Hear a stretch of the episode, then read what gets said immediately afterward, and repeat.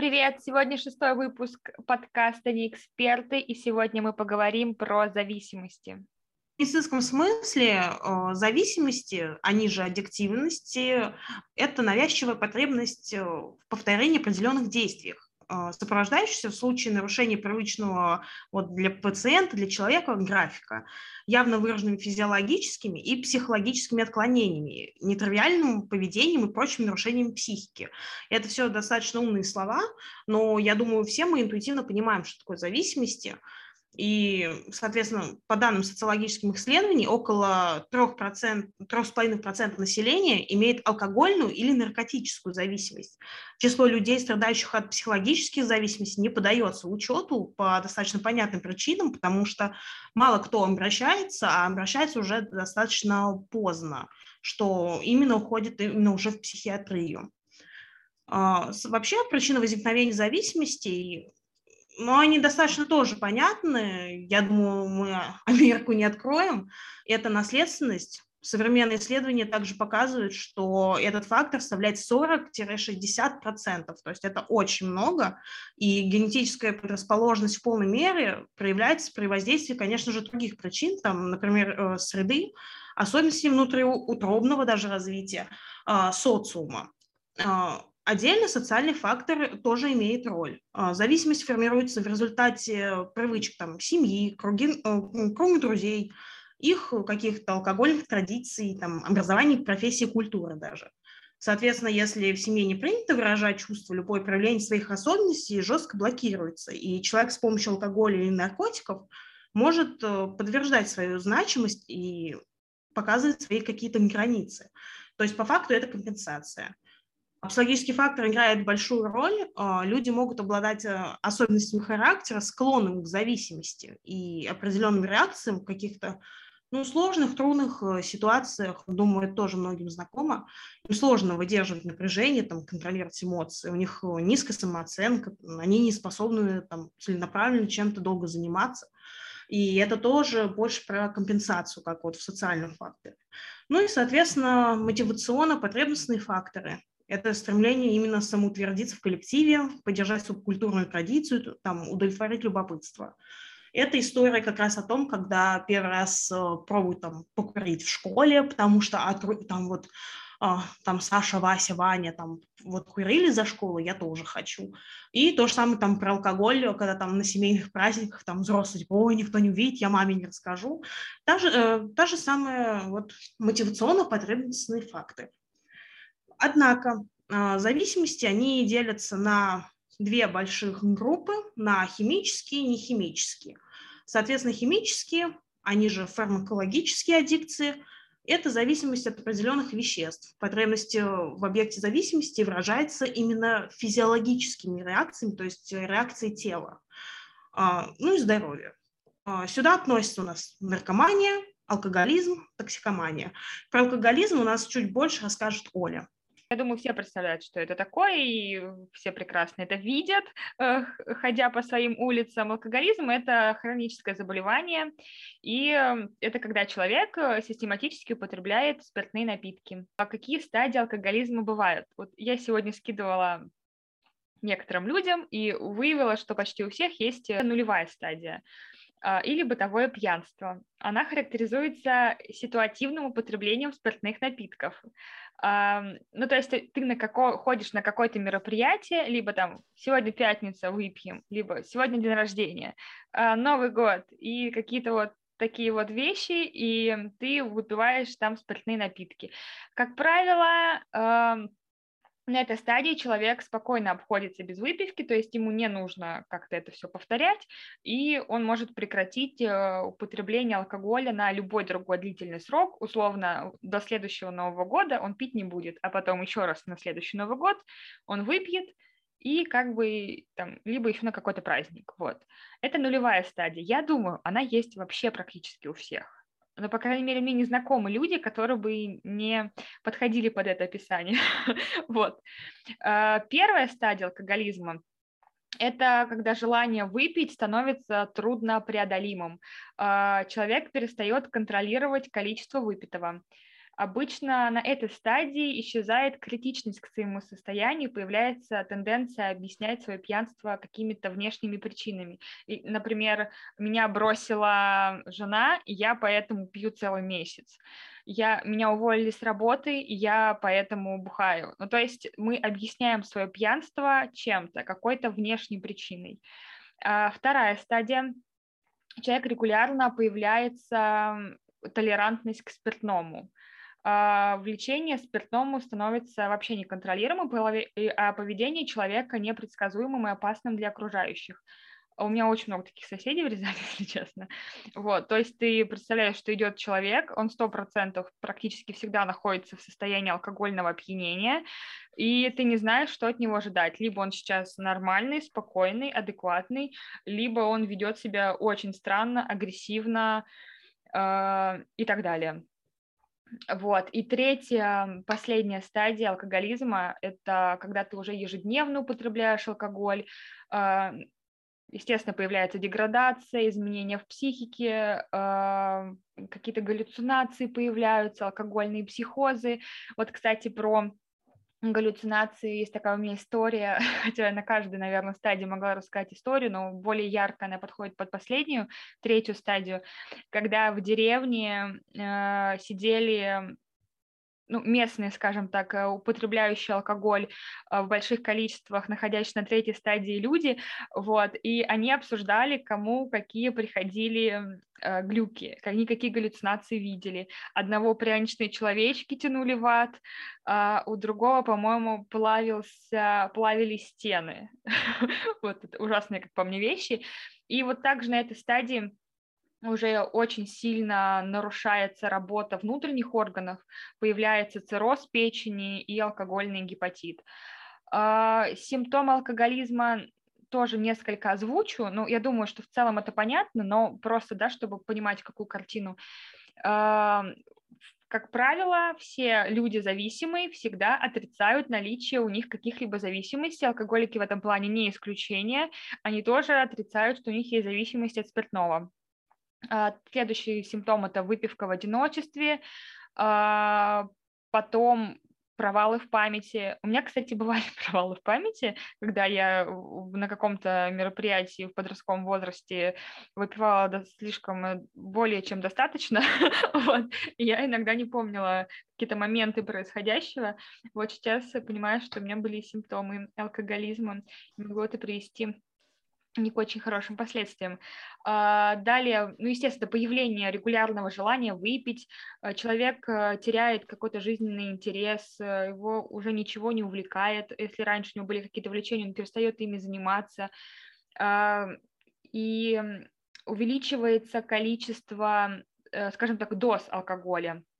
Если сначала человек там выпивал по стопочке, потом это уже там полстакана, потом уже целый стакан, то есть уже с повышением, э, с увеличением стадии увеличивается и количество выпитого, выпитого точка. Вот, э, растрата денежных средств предназначена на другие цели. То есть, э, например, ты откладывал куда-то, деньги, ты берешь э, уже все, что можно. Тут, тут, наверное, можно и про наркоманов сказать, потому что как алкоголики, наркоманы, они, естественно, люди, которые, скорее всего, уже не способны э, работать, и они, ну, мы про последнюю стадию сейчас говорим, и они уже что-то продают э, из дома, берут последние деньги, чтобы получить дозу. Вот алкоголики в этом плане прям это вот аналогично, поэтому достаточно много, на самом деле, симптомов, но это я вот такие основные назвала, чтобы как бы долго про это не рассказывал, не рассказывать, вот, и, ну, наверное, наличие заначек в самых неожиданных местах, а, то есть, а, если люди с кем-то живут, э, которые уже находятся на какой-то крайней стадии алкоголизма, а, скорее всего, родственники пытаются им помочь и выбрасывают, делают так, чтобы дома не было ничего алкогольного, спиртного. Люди, э, которые алкоголики, прячут где-то, чтобы это не нашли, чтобы потом можно было выпить.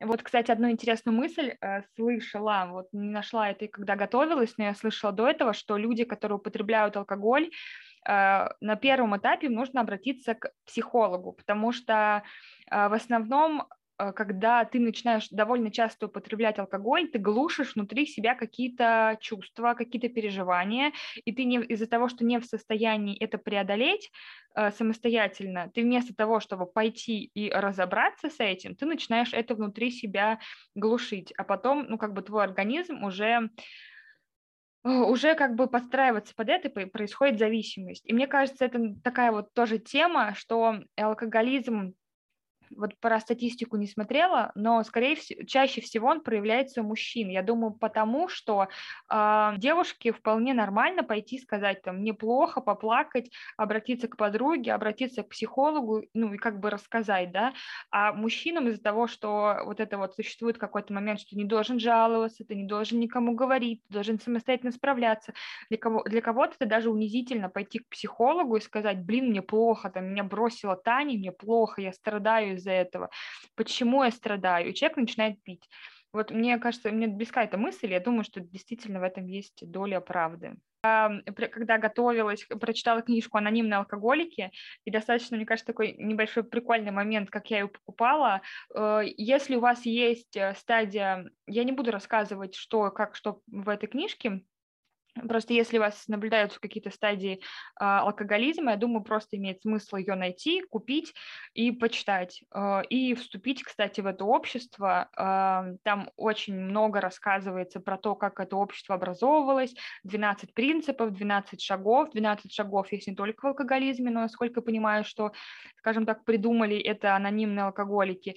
Я когда покупала... Оля, повтори полностью название и автора книги, и, соответственно, как вот э, называются вот эти вот группы, чтобы люди структурированно понимали, о чем речь? А, у этой книжки нет автора, потому что алкоголики анонимные, и одним из принципов того этого сообщества, как в бойцовском клубе, а, только тут можно рассказывать, но не называть. Так и называется анонимные алкоголики. А, а, мне кажется, просто по первой ссылке это очень легко гуглится, и я когда хотела найти какие-то краткие выдержки с книжки и посмотреть, что вообще по этой теме есть в интернете, он переходит на любой...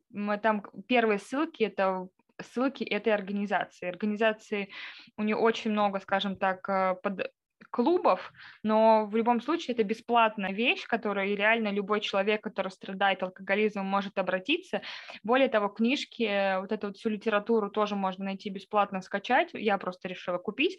Я покупала у девушки, которая является э, спонсором чем-то. Спонсор, чтобы понимали, вот в таких вот организациях это человек, который уже болел чем-то, например, в данном случае э, был алкоголиком, вылечился и находится в этом обществе и помогает другому человеку. Вот. Э, более подробно тоже, наверное, стоит э, поизучать самостоятельно. Вот. Но если вдруг действительно у кого-то есть, это очень круто, крутая организация, анонимная, бесплатная, у которой единственная цель является помочь человеку избавиться, потому что люди, которые основали это все, были тоже алкоголиками. Думаю, что если кому-то действительно важно, то в это ну, обязательно нужно переходить и смотреть, читать и вступать. Я думаю, что практически в каждом городе это есть. Как заинтересовать человека, если, допустим, он полностью отстранен от социума?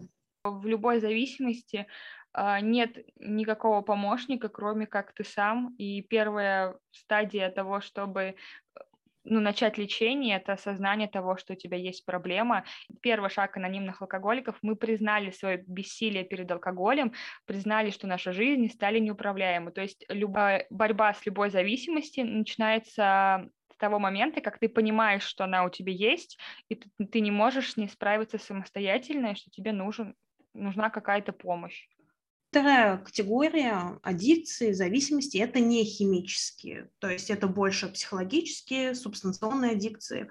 Потребность в объекте обожание, скажем так, выражается в крайнем психологическом дискомфорте. При этом возможны иные проявления, там, психосоматические, э, рубрика «сложные слова». А количество психологических зависимостей в наше время растет. И, соответственно, включает компьютерные, я думаю, все мы слышали эту фразу, особенно в детстве, то, что вот ты со своим компьютером, ты там стал агрессивным, и вот эти все проблемы, они от игр и тому подобное. Там, а, особенно когда к окулисту приходишь, у тебя какое-то ухудшение, и неважно то, что у тебя там вся семья в очках ходит, тебе скажут, ты за компьютером сидишь. сталкивалась просто. И горные зависимости, у них есть название, это лудомания, то есть это зависимость от азартных игр, она как бы состоит из азарта, ощущения халявы, вот это вот бесплатного всего, а, то, что можно выиграть э, при минимуме вложений. Но обычно люди проигрываются, как вот говорится, и, соответственно, у игроманов теряется реальное представление о ценности денег, они идут на работу, заработок их при этом не радует, потому что можно же выиграть, можно же просто там сидеть, там та же рулетка, и выиграть намного больше, чем ты там месяц будешь ходить на работу. И, соответственно, они начинают сразу просаживать все деньги в игре.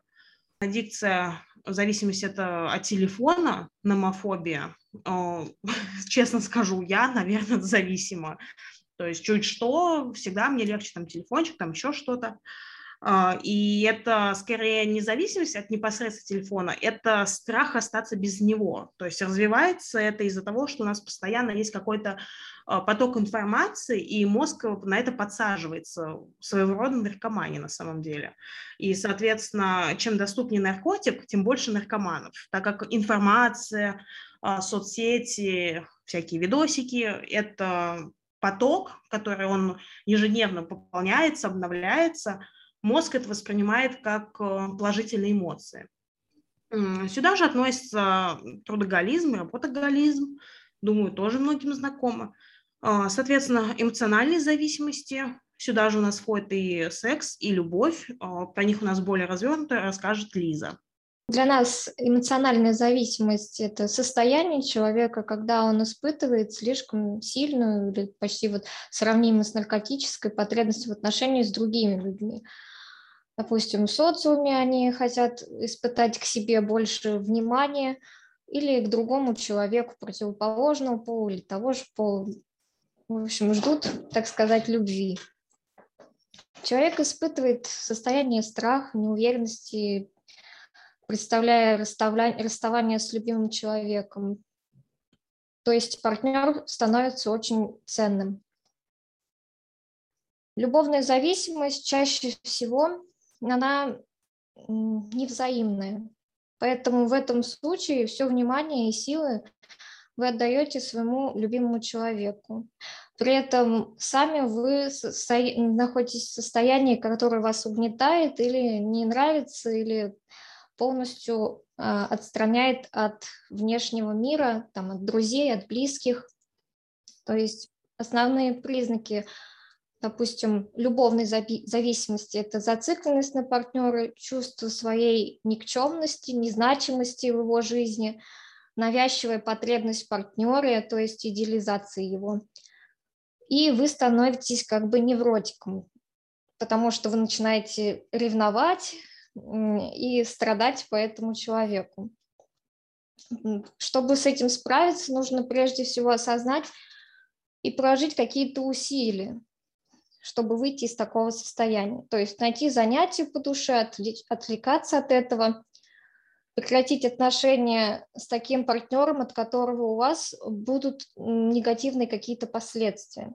То есть, допустим, если вам не в радость дружить, там, любить этого человека, то есть вам достает этот дискомфорт, то, скорее всего, вам нужно расстаться с этим человеком, потому что отношения должны приносить вам только радость, только какие-то положительные эмоции. Ну, конечно, не включая те случаи, когда человеку нужна какая-то помощь, прям очень, а не постоянно, допустим, нужно ваше внимание стопроцентное. Допустим, а, примером может являться взаимоотношения супруга и там муж алкоголик. То есть любить ей равно как страдать. Как бы, как, как бы странно это вообще не звучало. Но, но женщина в этом случае является как бы эгоисткой, потому что ей как бы нравится страдать, она от этого получает какое-то свое определенное удовольствие, но при этом она страдает, но удовольствие она от этого все-таки получает, что она такая страдальца и мать героини. Откуда все это идет?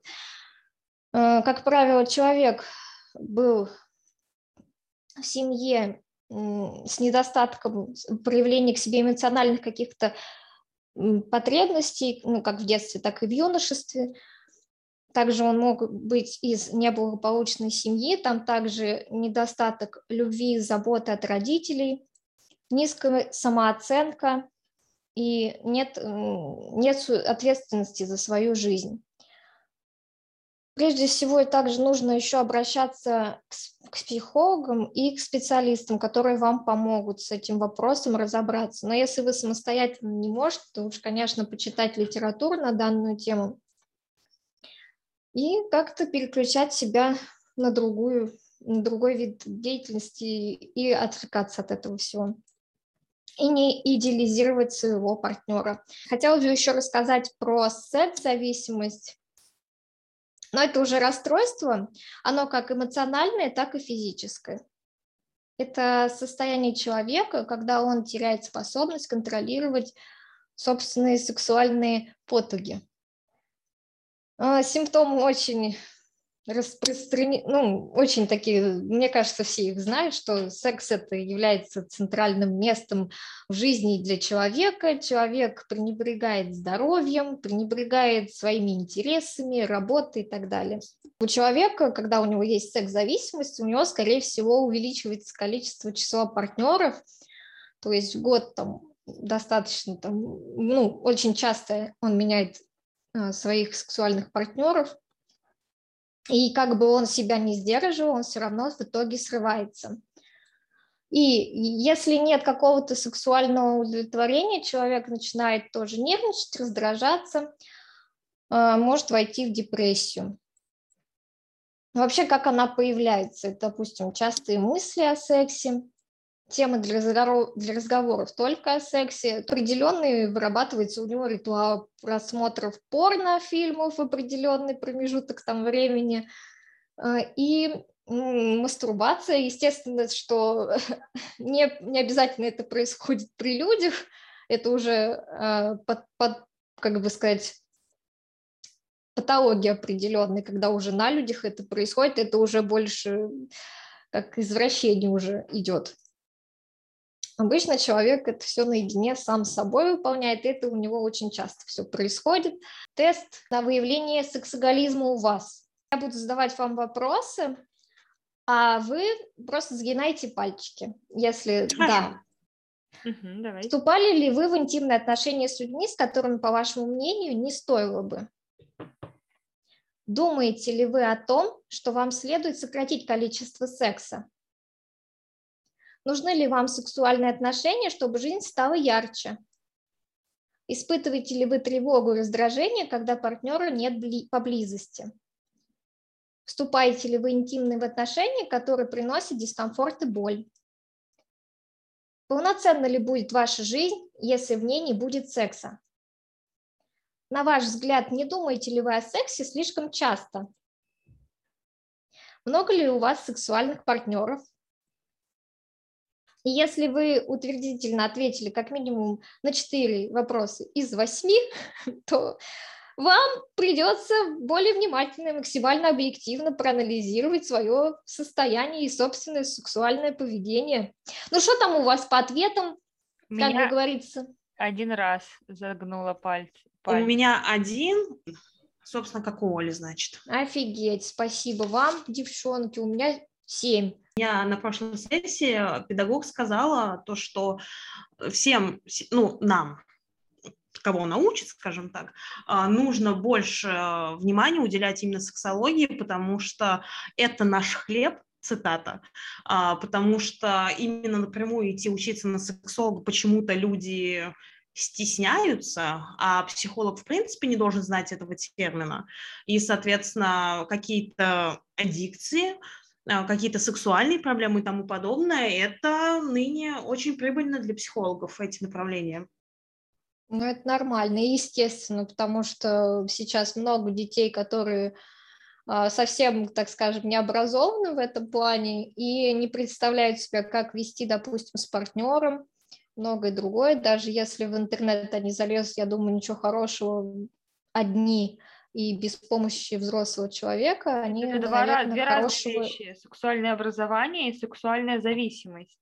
Любимая Наша... тема sex education. Одно вытекает из другого, как бы, если неправильно сформу... сформулирован мозг у, у ребенка, у маленького, допустим, Почему у меня такие, такой тест оказался положительный? У меня вот, допустим, в детстве я первый раз посмотрела порнографию в, либо, я не помню, вроде в лет семь. То есть для меня, мне кажется, это слишком рановато было. Но это не рано, это вопрос, какие эмоции э, порно вызывает у ребенка, потому что все мы сталкивались, э, мне кажется, в большинстве даже случайно с какими-то сексуальными проявлениями в, на, э, в нашем окружении. И все действительно проблемы, то есть здесь, Оля, я с тобой не соглашусь, почти все проблемы сексуального характера, они берут свое начало и объяснение из детства, как, собственно, и все другие проблемы. А, и я здесь согласна с Лизой, то, что нужно как-то правильно формировать запрос. То есть э, не надо делать тайну, потому что у любого здорового ребенка э, дикое любопытство, а если делать какую-то, э, прям, я не знаю, тему такую закрытую, табу ставить на сексе, э, естественно, мы не идем показывать ребенку, как мама с папой тебя делали, а, вполне, то есть адекватно к этому относиться, чтобы у ребенка не было недопонимания, прежде всего, со своим телом. Нет, у меня нет вопросов, я за сексуальное образование, просто нет, я говорю, что это разные вещи. Ну, ну вот как бы Лиза так описывала. Ну вот эти, эти две темы, допустим, любовная зависимость и секс-зависимость, они как бы по сути своей вообще разнятся достаточно, но они перекликаются между собой самая широкая зависимость, и про которую можно говорить очень долго и даже делать отдельный выпуск, это пищевые зависимости. Про них нас больше нам расскажет Оля. Пищевая зависимость – это когда а, эмоции, которые у тебя возникают, а, какие-то отрицательные эмоции, которые у тебя возникают, люди заедают а, приглушают их едой. Если алкоголики это делают алкоголем, то э, РППшники это делают, э, используя еду. Вот. И самое важное, наверное, если мы говорим про лечение, первый путь это относ... э, уметь различать физический голод от психологического. Вроде кажется это так просто, но на самом деле это действительно очень эм, для людей, которые находятся в этой зависимости, это очень сложно. Вот. И э, тоже еще один, э, вот недавно прочитала одну из очень неутешительных новостей, что каждый, не знаю, насколько это правда, не, не смогла найти адекватную статистику, что каждые 62 минуты умирает один РППшник. Я не знаю, правда это или нет, но вчера прочитала такую новость. Основные моменты, можно сказать, что у тебя РПП, когда мысль о еде, а, о том, что тебе, что тебе нужно поесть и как, занимает у тебя достаточно большое количество времени. Если нормальный человек может сходу подумать, я сегодня съем вот это, то человек, у которого есть РПП, он думает а, о том, о калорийности этой пищи, думает, когда ему нужно съесть, сколько ему нужно съесть, и то есть вот э, тот, это важный момент, сколько процентов мыслей занимает у тебя мысли э, о еде. А второй такой вот признак – это невозможность самоконтроля в еде. А, например, если у вас перед, ну, перед вами лежит какая-то полная коробка конфет, вы не сможете ограничить себя одной. Вы сто процентов съедите всю коробку. Если человек, который испытал какой-то стресс, у него возникает желание съесть что-нибудь в качестве компенсации. Еще один момент – это для ППшников э, это избавление от того, что ты съел. То есть есть компульсивное переедание, это когда ты начинаешь есть ну, практически все, что у тебя есть, даже если тебе невкусно, это еда, которая тебе не нравится, это еда, которая ты бы никогда, возможно, и не съел, будучи в здравом уме и трезвой памяти, но это все начинает в тебе, ты все начинаешь употреблять, и ты хочешь от этого избавиться. Есть несколько способов избавления от еды. Это, если говорить про булимию, то это выз, э, мы вызываем рвоту, э, принимаем какие-то слабительные средства э, или бегаем два часа по кругу в стадионе, чтобы избавиться от лишних калорий. А лечение пищевой э, зависимости, ну, в общем-то, тоже нужно, по всем зависимостям нужно обращаться к врачам, главное понять, какая у вас зависимость, и надеюсь, что у вас нет пищевой зависимости, потому что это очень грустно и печально, если она у вас есть, и надеюсь, у вас получится от нее избавиться. Маякните мне, если она у вас есть, будем вместе бороться, исправляться. Вообще, конечно же, зависимости делятся намного больше всяких э, тем, сфер и тому подобное. Но мы затронем еще одну небольшую классификацию. Это социально приемлемые формы аддикции и социально опасные. А, мы их просто перечислим, чтобы как-то не заострять на это внимание. Думаю, всем все будет понятно. А, социально приемлемые – это духовные практики, медитация, влюбленность, творчество, интернет-зависимость, шопоголизм, экстремальный спорт, ну и переедание. Хотя, как вот по словам Оли, мы можем понять то, что переедание может быть а, именно частью РПП, и это будет э, тогда болезнью. Тут надо разграничивать все-таки, но а, здесь суть в том, то, что это не несет вред именно обществу. И социально опасно – это, соответственно, токсикомания, наркозависимость, клиптомания. Кто не знает, это постоянное желание что-то украсть, что-то маленькое, что-то вот просто там с места. А, может быть, как воспоминание, может быть, случайно. И чаще всего в этом моменте люди находятся как будто не в сознании, то есть они не понимают, что они это делают. А, соответственно, есть э, принципы избавления от зависимостей. Э, их также затронула Оля. Самое главное – это признать свою болезнь, ее наличие, назвать проблему, как говорится. И, соответственно, человек может справиться только если признает, что он болен и зависим, например, от того же там, спиртного, наркотиков. Принять себя в таком положении и осознать, что можно изменить. Соответственно, это первый шаг к выздоровлению, и полный отказ от вызывающих зависимости веществ, он может э, в тяжелой стадии принести даже больше разрушений, но если зависимость недолгая или она спонтанная, то есть это именно вот шоковая какая-то ситуация или, как опять-таки Оля говорил, там, про развод что-то, просто перегревать, прожить эти эмоции и идти дальше. А, соответственно, очень важна поддержка близких, чтобы родственники понимали, что страдающий зависимостью вот близкий человек – это их общая проблема, с которой нужно бороться вместе. И тогда лечение пойдет намного лучше и успешнее. А, соответственно, новые ценности и какие-то а, причины дальше жить, развиваться, а, идти дальше – такие вещи тоже нужно будет прививать именно окружению больному человеку. Про виды псих, психотерапии здесь их четыре. При работе с зависимостями, с зависимыми людьми, с аддикциями. А, это поведенческая терапия, это, соответственно, обучение новым моделям поведения, которые будут приемлемы в уже знакомых человеку ситуациях. Это принципиальная часть и отработка стратегии отказа и избегания ситуаций, провоцирующих вот это вот зависимое поведение. А, соответственно, когнитивная терапия – это работа над изменением способов мышления, то есть это глубже идет. В ней происходит анализ ситуаций, в которых запускалось вот это вот э, зависимое поведение. Вместе с психотерапевтом человек заново проживает вот эти моменты и ищет точку, с которой начинаются, э, начинается вот этот запуск. А, желаний, потребностей, вот этих привычных действий. И после обнаружения вот этой точки отрабатывается другое верное решение, после которого э, эти события меняются. А, очень часто эти терапии, они соединяются, то есть так и называется когнитивно-поведенческая терапия. Очень часто, кстати, используется она даже в проблемах со сном, то, что мы обсуждали в прошлом выпуске. А, также есть расслабляющая терапия, эта терапия направлена на борьбу со страхами, депрессивными проявлениями.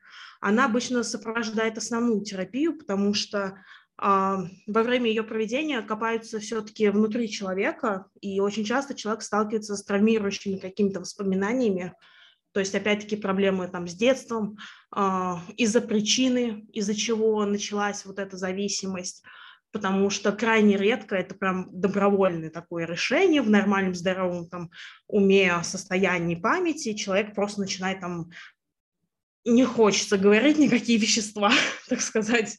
Ну, в общем, все поняли. И, соответственно, программы самопомощи а, – это то, что было упомянуто, а, входят вот эти группы поддержки, там, анонимные зависимые, групповая терапия, чтение литературы по теме, наставники, спонсоры. А, и программа самопомощи применяется после прохождения вышеупомянутых э, этапов лечения. То есть просто так взять с этого начать, это похвально, но практически бесполезно на какой-то уже высокой стадии. И некоторые люди посещают групповую терапию не один год Поэтому самое главное, если есть какие-то предпосылки или вы ощущаете, что что-то пошло не так в какую-либо сторону вот, аддикции, а, спросите у близких, у близких друзей, действительно ли они замечают, то есть кажется вам или не кажется. Скорее всего, они тоже будут видеть проблему, и тогда подберите правильное и подходящее для вас решение. Спасибо, что послушали этот выпуск. Если вы узнали для себя что-то полезное и новое, оставьте, пожалуйста, нам свой отзыв на этой площадке. Это поможет другим узнать про нас. Также вы можете на нас подписаться, чтобы не пропустить новые выпуски.